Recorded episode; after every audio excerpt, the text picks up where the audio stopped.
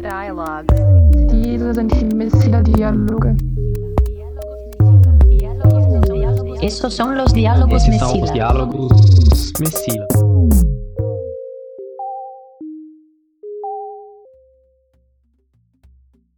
Você já deve ter visto essa imagem. O ponto de vista vem do alto. A foto foi tirada de um helicóptero, mas não se vê o céu. Habitações preenchem a imagem em ambos os lados. Do lado direito, um prédio suntuoso, com uma sequência de sacadas em espiral, cada uma com sua própria piscina. Na base do edifício, duas quadras de tênis cercadas de muito verde e uma grande piscina ao fundo, num pátio que parece ser de mármore, completam essa parte da imagem. Um muro corta a foto ao meio e separa dois ambientes totalmente distintos. Do lado esquerdo, as cores são outras. Ao invés dos tons vibrantes e da brancura do prédio, domina o cinza das telhas e das ruas estreitas e o alaranjado dos tijolos, das muitas casas simples coladas umas nas outras. Tirada pelo fotógrafo paulistano Tuca Vieira, essa fotografia correu o mundo, tornando-se uma espécie de símbolo da desigualdade. E não importa que o observador saiba que a foto é da cidade de São Paulo, na região em que a favela de Paraisópolis divide muros com o bairro do Morumbi. A discrepância entre os dois espaços convivendo lado a lado é tão grande que parece caricata, talvez ficcional. Mas não é. Talvez você tenha visto essa imagem em algum livro didático de história ou geografia, numa galeria de arte ou num jornal mundo afora. Essa foto do Tuca é lida com frequência apenas a partir do contraste que ela mostra, talvez o elemento mais evidente da imagem. Mas a cidade é feita também de encontros, de interações, de relações de convívio marcadas por acordos e conflitos. São relações de trabalho, festas, o próprio trânsito. Esses são apenas alguns dos pontos de contato entre regiões vizinhas e tão diferentes. Nesse episódio do Diálogos Messila, nós vamos fazer uma espécie de mergulho nessa foto, para repensar a maneira como a gente observa a cidade e suas diferenças. O que as interações que acontecem entre espaços aparentemente tão separados podem nos dizer sobre a cidade e sobre suas desigualdades? Eu sou Rafael Compi. Bem-vindas e bem-vindos a mais um Diálogos Messila.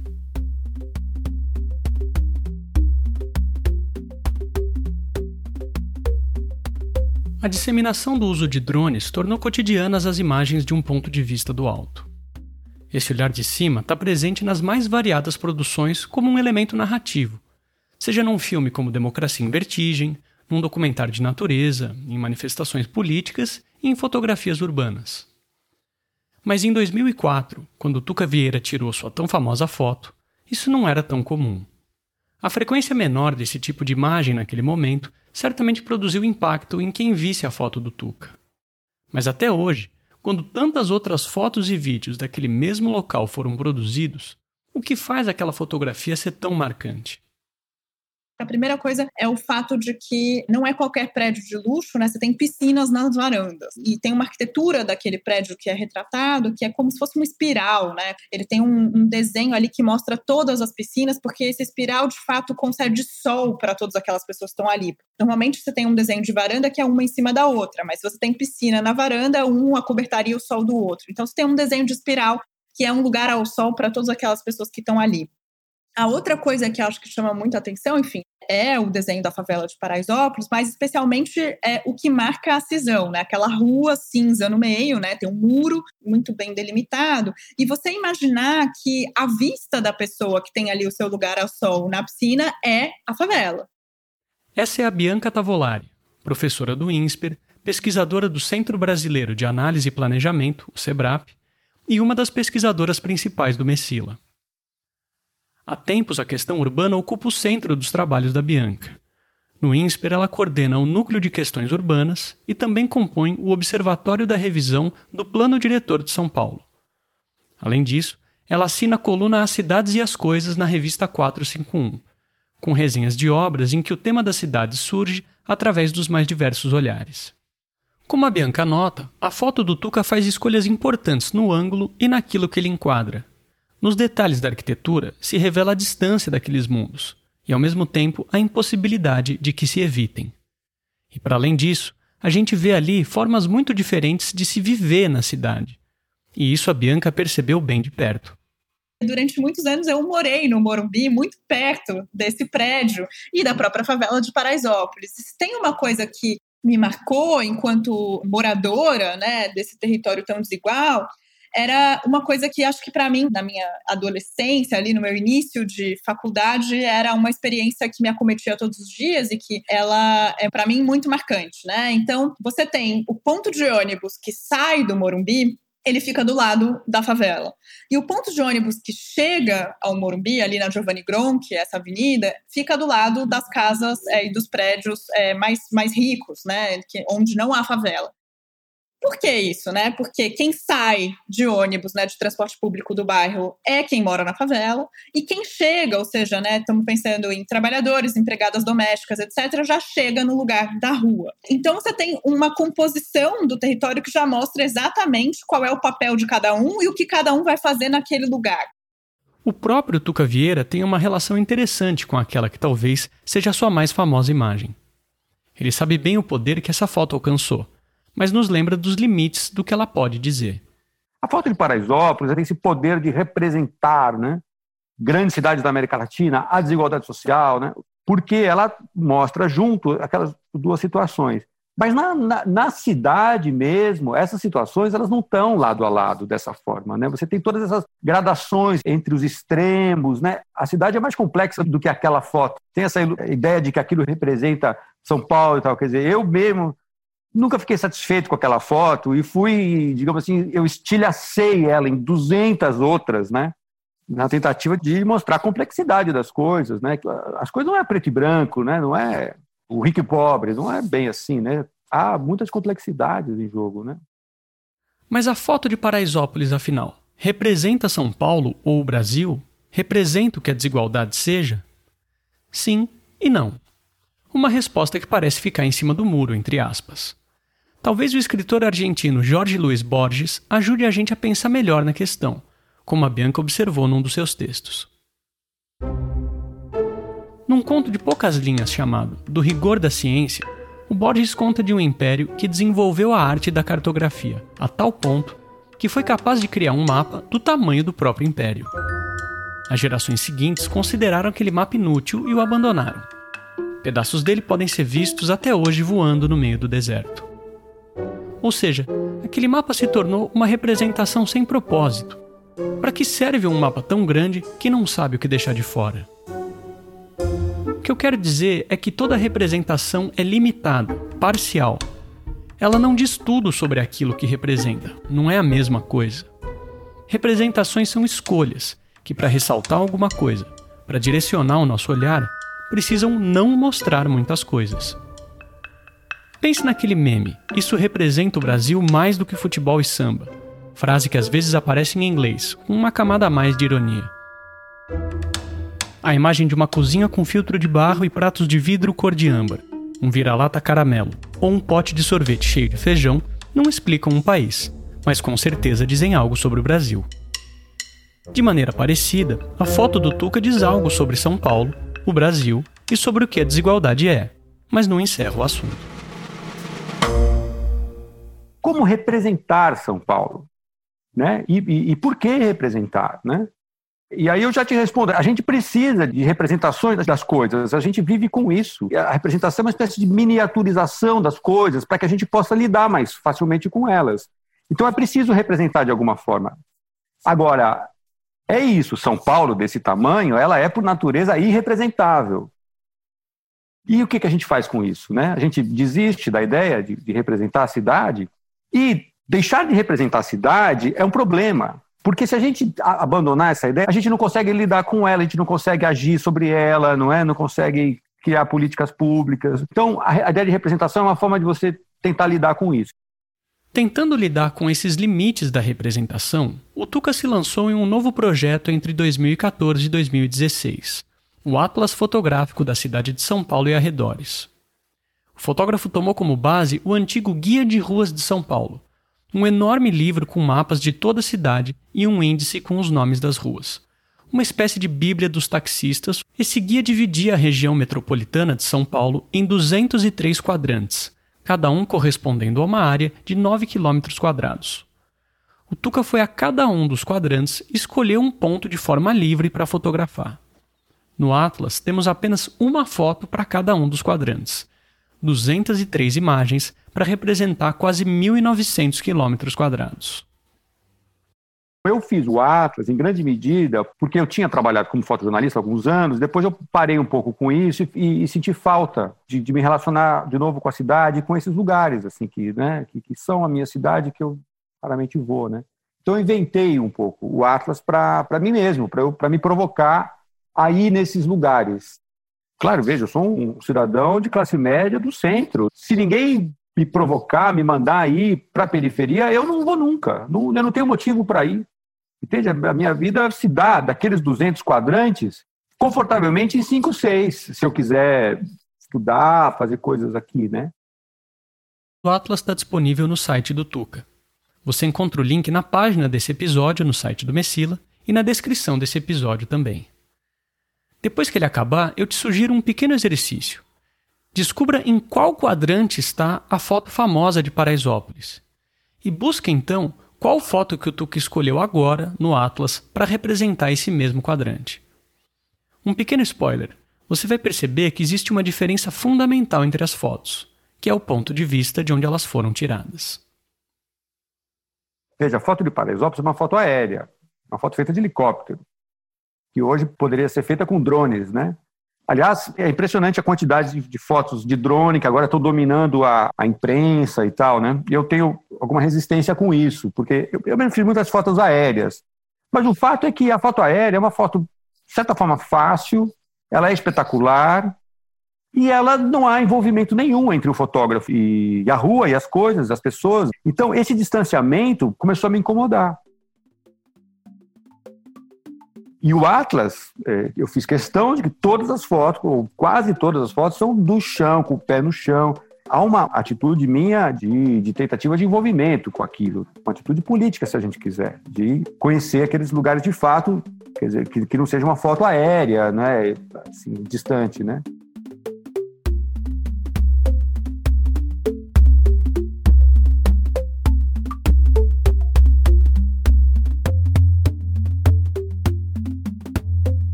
Escolher um ponto de vista envolve ao menos duas coisas: definir um lugar de onde você vai observar e o que você pretende observar. Se essas são escolhas fundamentais para um fotógrafo, elas também são problemas frequentes para outros observadores da cidade, como os antropólogos urbanos. O Ramiro Segura é um deles. Ele é professor na Universidade Nacional de La Plata e na Universidade Nacional de São Martín, na Argentina, e é pesquisador associado do Messila ele tem reflexões bem parecidas com as do Tuca sobre esses limites do olhar do alto.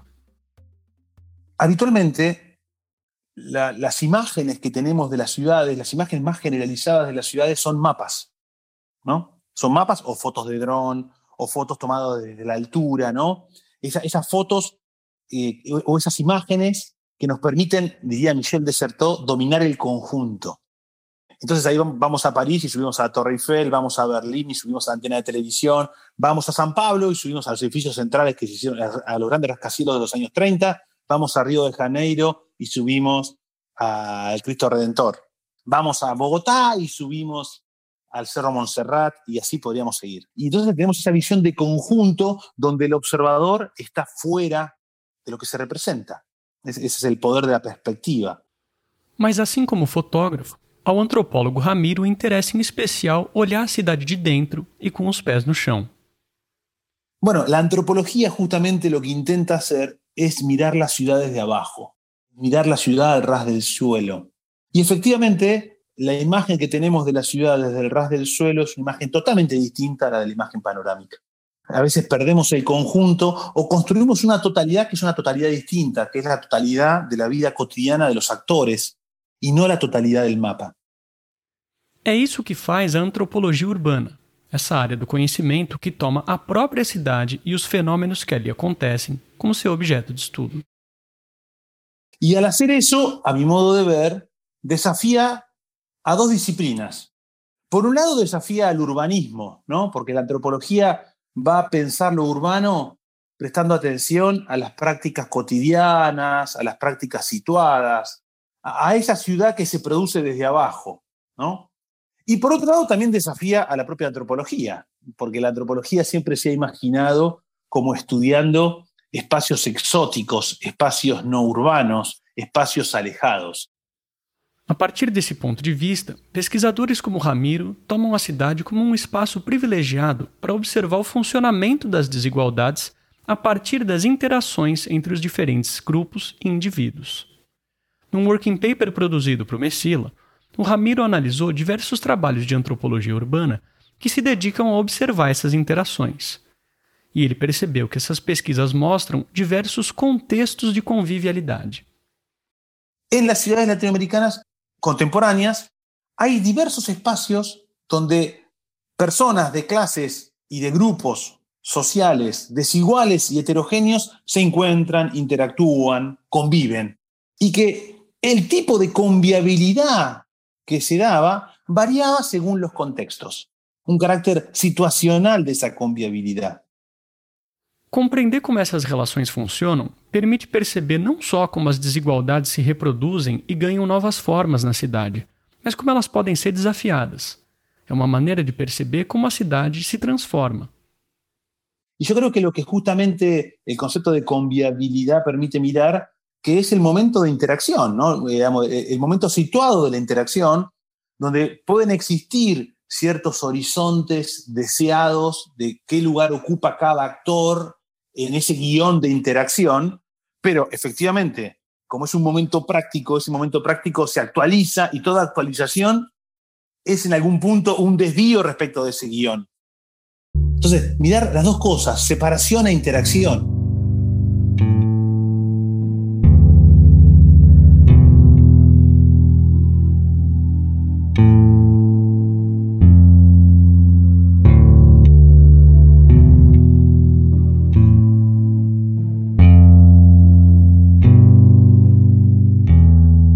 Combinação entre separação e interação de que fala o Ramiro está no próprio surgimento dos bairros que compõem a foto do Tuca Vieira. Paraisópolis e Morumbi crescem em conjunto. A comunidade começa a receber maior ocupação a partir da década de 60. A construção dos prédios de alto padrão do Morumbi atrairia muitos trabalhadores em busca de emprego na construção civil, e eles começam a se estabelecer em Paraisópolis, o que se intensifica nos anos 80. Já nos anos 90, outro fator importante contribuiria para o crescimento da comunidade, a remoção pela prefeitura de outras favelas próximas. Hoje, Paraisópolis conta com cerca de 100 mil moradores e mantém com Morumbi diversas relações de interdependência. Se a gente enxerga como coisas separadas, a gente não consegue pensar que, na verdade, esse bairro se vale de um trabalho barato, né, com baixos salários das pessoas que moram na favela, se vale de toda essa mão de obra, né, é, isso é possível ver no território. Por outro lado, também é muito redutor tratar Paraisópolis só em relação ao Morumbi como se fosse uma força de trabalho. Paraisópolis é muito mais que isso, né, a favela é muito mais que isso, tem uma vida própria, pulsante, organizada e que eu acho que na pandemia mostrou também, né, uma coisa que eu acho que é muito importante da gente falar aqui, né? Uma organização comunitária absurda, né? Então, os índices de contaminação por Covid em Paraisópolis eram muito baixos porque teve uma organização comunitária a despeito do Estado, né? Para fazer com que as coisas acontecessem. Mas vamos entrar um pouco mais na foto e colocar os pés no chão, como o Tuco e o Ramiro sugeriram. Mais precisamente. A gente está na Avenida Giovanni Gronk, número 3577 na loja de conveniência de um posto de gasolina a poucos metros do prédio com as piscinas. Ali, Adailson é atendente de caixa. Natural de João Pessoa, Paraíba, ele veio buscar oportunidades em São Paulo. O acolhimento que recebeu em Paraisópolis foi um fator que o atraiu a ficar por lá. Ele mora ali, do lado esquerdo da foto. Já moro na comunidade faz 10 anos já. Tô com 27, é, não, vai fazer 10 anos, 9 anos, pouco. Eu vim pra cá com 19. Assim que saí do, do quartel que eu servi no exército. Sei lá, não, não tô aqui para julgar nada nem tal, mas no Zico não tem muito acolhimento não, não tem muito amor, não todos, mas o bairro que eu morava no São Marcos ali, tipo, não era comunidade. Então você não via as coisas que você vê na comunidade. Criança brincando com criança, um vizinho ajudando o outro, em questão de tudo, não só de alimento. O contato é mais próximo, é mais, o pessoal é mais acolhedor, eu acho. Eu acho não, eu tenho certeza. Trabalhando num local que fica na fronteira entre a comunidade e os prédios de alto padrão, ele vê as interações entre esses espaços em seu cotidiano, seja nos olhares de desconfiança entre os moradores, no papo entre motoristas de uma Ferrari e um Gol num semáforo, nas relações de ajuda e trabalho estabelecidas entre os bairros. Mas não só. Por incrível que pareça também, até nas festas da própria comunidade também, da, não é só a própria comunidade que curte, dá pessoas muito da classe média e classe alta também. Nas festas? Nas festas aqui no Paraisópolis. Você fala no pancadão. Não só pancadão, forró também. Eu, che eu cheguei, então tem a respeito. E daqui a pouco eu vou lá pra 17. As patricinhas do Morumbi tudo encosta. Elas adoram. Elas enlouquecem. Aqui na 17. Ela, Aqui ela, na ela, 17. ela, ela desce, ela sobe, ela pula, ela quica na ponta. O paredão terrorista segue com o som alto na manhã daquele sábado. A imensa parede de caixas de som tem nome e reputação. É uma dentre outras, cercada por uma multidão de jovens que ocupam algumas ruas e vielas de Paraisópolis. Esse é mais um final de semana no Baile da 17, um dos maiores pancadões da cidade de São Paulo. Há muitos outros, mas a 17 e o Baile do Bega, também em Paraisópolis, se destacam no cenário. A região recebe em média de 3 a 5 mil pessoas aos finais de semana por conta dos bailes. Evento que já adquiriu grande importância econômica para comerciantes da região.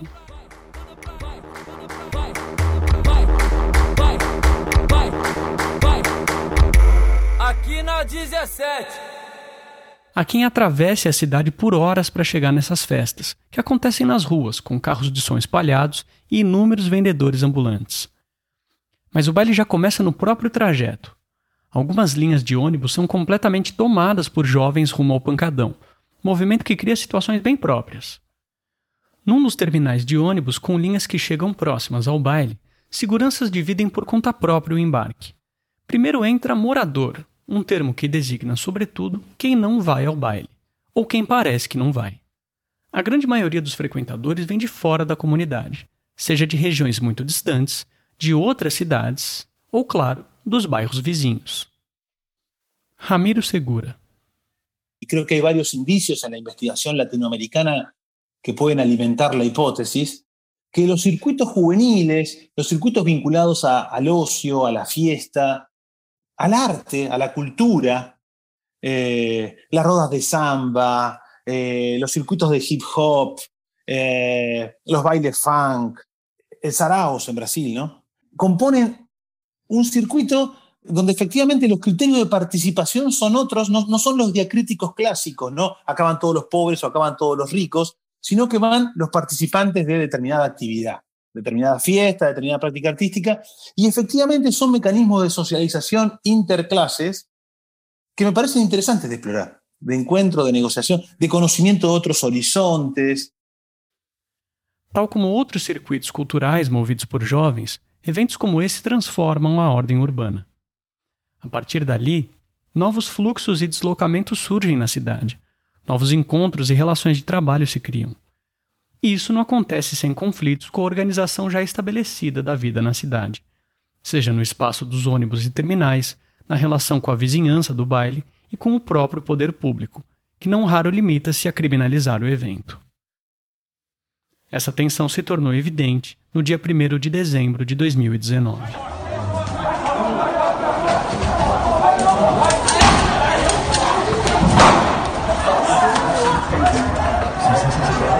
Os caras tá atirando, mano. Os caras tá atirando. Vai, mano.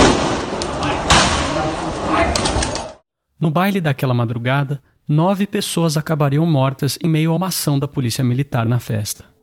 No tumulto causado pela intervenção, muitos jovens correram para uma viela sem saída. Encurralados, oito deles morreriam por asfixia e um por traumatismo, como os laudos médicos confirmariam. As vítimas tinham entre 14 e 23 anos, e nenhuma delas era moradora de Paraisópolis. Segundo a PM, agentes buscavam dois suspeitos em fuga em uma moto que teriam atirado na direção dos policiais e se refugiado no baile. Recebidos com paus e pedras, os policiais teriam buscado se defender, gerando correria. Os relatos de moradores e frequentadores da festa contam outra versão. Ao entrarem no baile, os policiais agiram com violência para dispersar a multidão, agredindo as pessoas deliberadamente. Diversos vídeos de câmeras de segurança e de pessoas no local, além dos muitos relatos de pessoas atingidas, registraram as cenas. Policiais distribuem golpes de cacetete à vontade na multidão. Dois garotos imobilizados são agredidos com socos e chutes por PMs um policial golpeia uma jovem no rosto com uma garrafa. De acordo com diversos relatos de moradores ouvidos pela Ponte Jornalismo, a ação ocorreu após um mês de ameaças e intimidações de agentes da polícia à comunidade, o que estaria relacionado à morte de um policial numa troca de tiros próxima de Paraisópolis. Mais de um ano e meio após o episódio, que ficaria conhecido como Massacre de Paraisópolis, os 31 agentes que participaram da ação foram afastados do serviço. Em junho de 2021, após a investigação da Polícia Civil, nove desses agentes foram indiciados por homicídio culposo, quando não há intenção de matar. Cabe ao Ministério Público agora decidir se apresentará uma denúncia formal que pode levar os policiais a julgamento.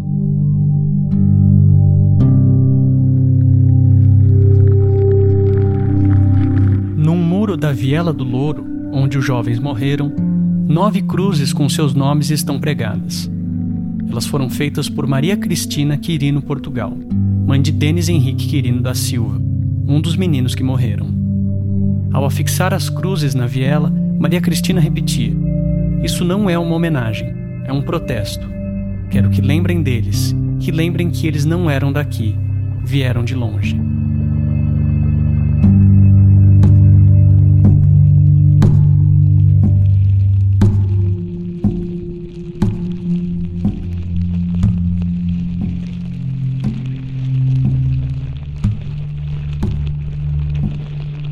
Quantas portas você precisa atravessar para entrar na sua casa? Em grandes cidades como São Paulo, essa travessia pode envolver momentos curiosos, como as gaiolas de gente que separam os prédios das ruas. E as chaves e botões que abrem e fecham essas portas envolvem todo um conjunto de relações que dizem quem pode ficar de qual lado. Em especial em condomínios fechados, tão presentes no bairro do Morumbi. O convívio entre moradores e trabalhadores desses locais é marcado por hierarquias, que definem regras, formas de interagir e de abrir portas, ainda que muitas dessas regras não estejam escritas nem nas paredes dos elevadores. Pense na seguinte cena. É hora do almoço e o vigilante da empresa que faz a segurança privada de um conjunto de condomínios precisa de algum lugar para esquentar a marmita que trouxe. Ali naquele bairro, não há restaurantes muito próximos onde ele possa chegar a pé, e os disponíveis cobram por um café metade do que ele gostaria de pagar numa refeição inteira. Para facilitar a vida dos funcionários, a empresa faz um acordo com os prédios da rua, o que permite aos vigilantes esquentarem suas refeições na cozinha de funcionários dos prédios que protegem. Isso aí era normal, né? Como os meninos lá da cela lá embaixo não tinha nada, não tinha um lugar decente para comer, né? E ele sempre ia nos prédios, né? O... Tinha prédio que o, zelador era mais gente boa, né? Aí os caras lá, sentavam lá embaixo. O Roberto Silva era porteiro num prédio que recebia os vigilantes da rua. Uma rua sem saída, ocupada por sete condomínios, que, num acordo comum, decidiram contratar uma empresa de segurança, instalando cancelas e uma guarita de vigilância logo no começo da rua. Antigamente, na realidade, eles nem tinham lá direito, né? Eles tinham que se virar.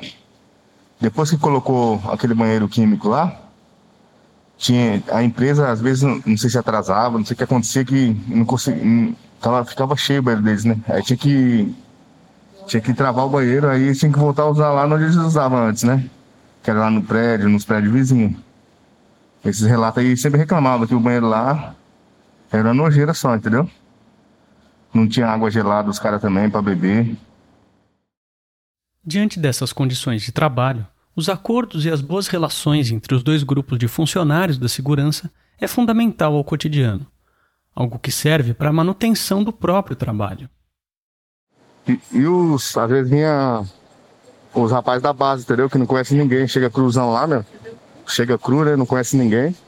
Pra usar um banheiro, pra beber uma água gelada, pra, pra ter um pouco de dignidade ali, né? não, não conseguia, né, meu? Porque pensa, você no primeiro dia lá, você veio da base, você não conhece ninguém. É complicado, né? Agora os que já ficavam lá direto é outra coisa. É. Essa precariedade do trabalho, assim como as relações criadas para contorná-la, muitas vezes passam despercebidas pelos moradores, ou até são vistas com desconfiança. É parte da hierarquia ter a liberdade de se preocupar apenas com algumas das regras do jogo.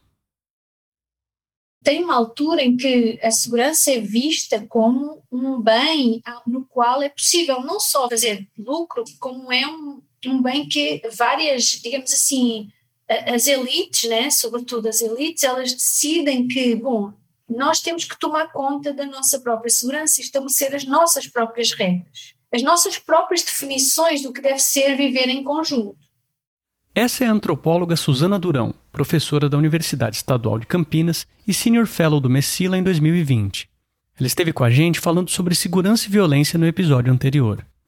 Para Suzana, esses dispositivos de segurança privada e de vigilância são mais do que recursos de proteção. São parte de um poder de criar regras e limites de convívio, tanto entre as pessoas que fazem parte daquele ambiente privado, como daquele ambiente em relação à cidade que o rodeia. E o comportamento dos próprios servidores não deixa de estar em constante vigilância. Eles têm de se equilibrar entre as regras da empresa, as expectativas dos moradores e entre si mesmos. E o que acontece é que esses servidores, muitas vezes, eles são um elemento do perigo, identificado como um perigo para esses habitantes. Né? Então aí gera-se de novo o novo problema que é o que fazer com esses servidores nos quais os moradores não têm tanta confiança, né? Até porque muitas vezes eles rodam muito, não são os mesmos. É uma dinâmica de contratação é muito complexa, as empresas são muito instáveis, os contratos são muito instáveis. A paisagem da cidade, dos bairros e as formas de circulação se transformam com o crescimento da segurança privada. E esse serviço se integra ao mapa das desigualdades da cidade. Por um lado, em muitos locais, as condições e o cotidiano de trabalho reproduzem as diferenças entre grupos sociais distintos. E mesmo entre os próprios moradores, as desigualdades podem avançar.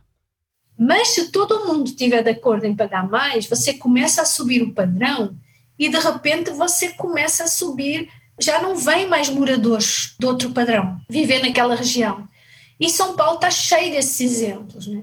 Começou por criar umas portarias nos prédios, aos poucos para contratar um porteiro, mas depois a coisa vai, tem uns incrementos, né? Você vai criando uns incrementos, vai subindo, vai subindo, não, vai instalando umas camas, fica mais caro. Não, já não queremos só porteiro, queremos vigilante.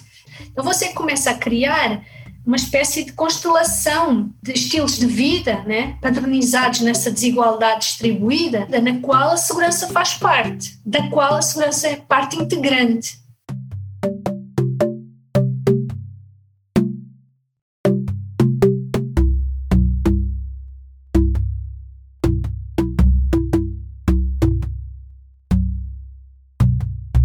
A imagem está quase completamente tomada por edificações muito distintas, cena típica de algumas regiões do centro de São Paulo.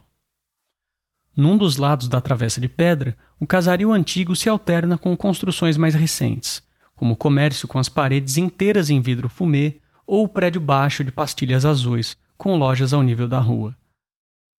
Ambos os lados convergem para um enorme prédio no centro da imagem, ao fundo, onde se pode ver um fiapo de céu.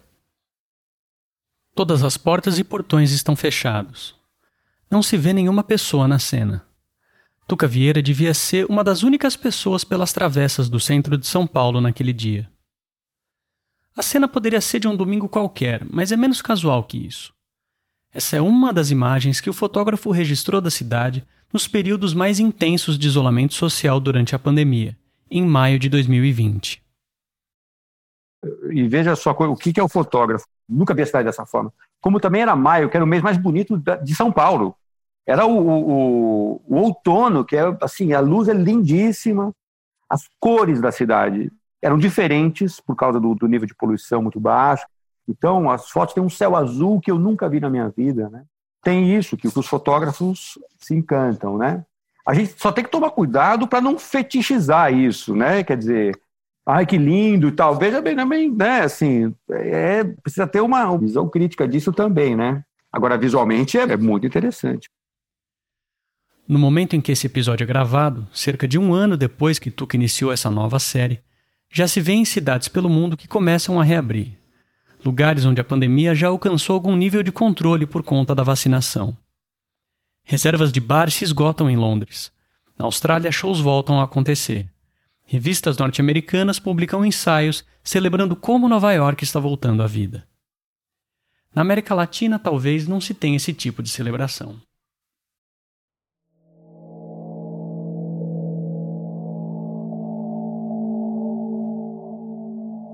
Momentos como os registrados por Tuca duraram pouco, e muitas cidades gradualmente viram um grande movimento retornar às ruas com a pandemia ainda avançando com força, como se formigas tivessem de sair em pleno inverno. Hoje, cidades como São Paulo seguem numa espécie de entremeio, uma mistura de vazio e movimento. Um movimento que talvez não deveria estar acontecendo, e um vazio que talvez não precisasse mais existir. Naquele intervalo em que o Tuca pôde ver a cidade de forma única, ele também encontrou uma cidade triste e fragilizada.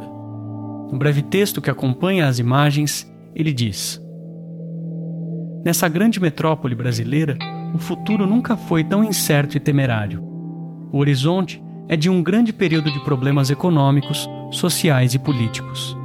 Apesar da beleza desse outono, com suas luzes douradas pela tarde, há uma falsa calmaria no ar um silêncio insuportável, que pode significar tanto a expectativa de uma grande libertação quanto uma tragédia ainda maior. Essas incertezas de que o Tuca fala ainda permanecem. O mundo todo foi forçado a conviver com suas próprias cidades de formas imprevistas nos últimos tempos.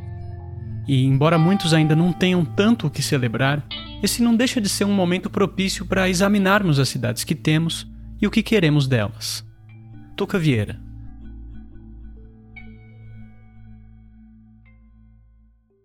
Nesse momento de pandemia, é uma espécie de oportunidade, mais uma vez, entre aspas, da gente olhar com distância para as coisas. Né? Olha, é, o que, que eu, essa cidade que eu, que, eu, que eu tenho, eu quero ela de volta, eu quero ela da mesma forma.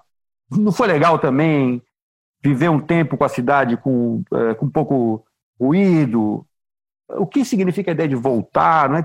Está vivendo um momento muito difícil que, assim, eu tenho certeza que é, é incômodo isso que a gente vive, quer dizer, a cidade, como eu disse, perde um pouco a razão de ser, isso não há dúvida, mas eu também não tenho dúvida de que nós não deveríamos voltar exatamente para o ponto onde estávamos, repetindo os mesmos erros, né, em relação a, ao ambiente, à velocidade da vida, nível de consumo. Não, eu não gostaria de que a cidade voltasse a ser exatamente como ela era. E há muita gente interessada em pensar e construir outras cidades e outras formas de se viver nelas. Isso tem a ver com uma coisa que está por trás do que todos os participantes desse episódio disseram, mas que a Bianca sintetizou numa frase. O jeito que a gente vivencia a cidade também é o jeito que a gente percebe essas desigualdades e essas relações, né? Aquilo que se espera que uma cidade seja pode mudar muito dependendo de quem você é, e todas essas disputas pela transformação do espaço urbano expressam essa diversidade de formas de viver. Muitos desses indivíduos e grupos estão lutando por novos serviços, pela construção de novos espaços ou pela criação de novas leis. E há uma ideia bastante abrangente que muitas vezes está por trás dessas reivindicações, a de direito à cidade. A expressão tem origem na obra de mesmo nome do pensador francês Henri Lefebvre, mas foi ganhando os mais diversos usos ao longo dos anos nos mais diversos lugares. E é justamente isso, o fato dessa noção servir como uma espécie de tela de projeção de movimentos, que faz dela uma noção interessante, como diz a Bianca Tavolari. Essa ideia está por trás de bandeiras como o Movimento pelo Passe Livre, que em junho de 2013 tomou as ruas de São Paulo. Como o conhecido slogan dizia, não era só para evitar um aumento de 20 centavos na passagem de ônibus que os manifestantes se posicionavam. E como lembra Bianca, uma frase representa bem isso. Uma cidade só existe para quem pode se movimentar por ela.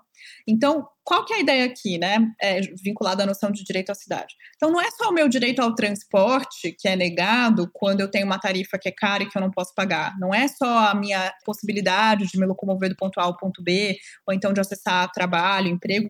Mas quando faz o vínculo com a cidade, tem uma, uma narrativa que fala com mais gente. Ou seja, quando eu digo que o fato de eu não poder me locomover não faz com que eu tenha a experiência da cidade, é a cidade que não existe para mim eu deixo de poder conhecer essa cidade porque eu não tenho acesso ao transporte. Então, por que, que eu acho que isso é interessante? Porque eu não estou falando só com quem não consegue pagar a tarifa, que já é bastante gente. Eu estou falando com todo mundo que, de alguma maneira, sente que tem o espaço da cidade negado. O direito à cidade diz respeito a como nos valemos dela, como usamos a cidade e como isso impacta em nossos modos de vida. Você pode não tomar um ônibus, mas sabe o que significa a capacidade ou não de se locomover na sua cidade. Essa perspectiva mais ampla de pensar um serviço ou um bem como um direito é também uma estratégia de movimentos como os de moradia. Ter um teto, um lugar para permanecer, é fundamental para a organização das nossas vidas privadas e para a nossa relação com a cidade. Então, se a gente for pensar também num ponto de vista de direitos, né, não só a casa é, é importante nesse sentido de experiência da cidade, mas ela é fundamental para acesso a diversos outros serviços. Quem já teve essa experiência, né, ou parou para pensar nisso, todos os serviços públicos, todos os equipamentos, todas as dimensões formais da nossa vida exigem um endereço. É, e se você não tem um endereço, isso faz de você alguém que não pertence, alguém que não pertence ao ponto de vista da cidade no sentido territorial, ou seja, não consigo ter experiência, não consigo fazer parte desse espaço público comum, mas também do ponto de vista de cidadania, né? Eu não tenho acesso a esses, é, a esses direitos que estão vinculados à dimensão da cidade como polis. Além das lutas por transporte e moradia, a ideia de direito à cidade inspira tantos outros movimentos. Há associações de moradores que se unem pela preservação de seus bairros, movimentos feministas que discutem as condições de segurança e locomoção das mulheres, notando como isso é afetado inclusive pela iluminação pública, movimentos negros mostrando como pessoas não brancas são excluídas do planejamento das cidades, pessoas com deficiência mostrando como a cidade não é pensada, levando elas em conta. E a América Latina tem uma história importante aí. No Brasil, o direito à cidade é parte do Estatuto das Cidades. Na Colômbia e no Equador, essa noção também está presente como lei, além de bandeira política. A cidade do México possui uma Carta Municipal pelo Direito à Cidade. A perspectiva do direito à cidade também mobiliza movimentos sociais pela região, como o movimento de pobladores, no Chile. Mas a gente não precisa olhar apenas para os movimentos organizados para encontrar focos de transformação. Em cidades desiguais como as latino-americanas, é possível perceber nos mais diferentes cenários de relações uma mistura de coação e consenso, de regras implícitas e acordos explícitos. É assim no convívio entre bairros vizinhos ou nas relações no interior de um condomínio. Na maneira como a circulação de pessoas é controlada num shopping, na forma como imigrantes se integram à cidade ou em como os trabalhadores informais fazem a sua vida cotidiana. Por vezes, esses contextos de convivialidade mostram como a ordem desigual se reafirma, como nas relações hierárquicas entre moradores e agentes de segurança nos condomínios, que se sustentam muitas vezes em condições precárias e invisíveis de trabalho. Mas em outros contextos, como nos circuitos de lazer e cultura movidos por jovens, a maneira como a cidade está ordenada é desafiada e questionada. Como disse o Ramiro Segura, é preciso observar ao mesmo tempo como o que está separado interage. E isso não só nas relações entre pessoas, mas das pessoas com o próprio espaço urbano, como ele é ocupado, que usos fazemos dele. Essa é a grande questão que uma foto como a do Tuca Vieira sempre irá colocar, e que pode ser vista em tantas outras cenas.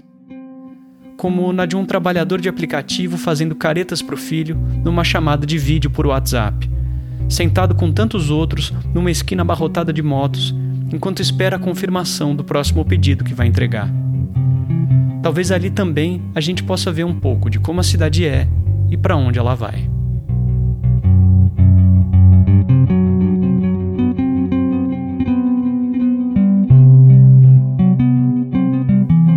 O Diálogos Messila é uma produção do Maria Zebila Mehen Center Conviviality and Equality in Latin America.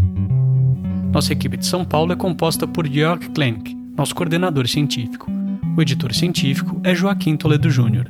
Melanie Madsen é coordenadora de comunicação e eventos. Marina Falcão Motoki é assistente de projeto. Gustavo Diniz faz o apoio de produção. A edição e principais músicas são de Gil Fuser. A trilha adicional é da Blue Dot. Nesse episódio, usamos ainda áudio de Poder 360 e trecho da música Baile da 17 do MC2K. Eu sou Rafael Conkle, faço as entrevistas, roteiro e apresentação desse podcast. Até mais ouvir.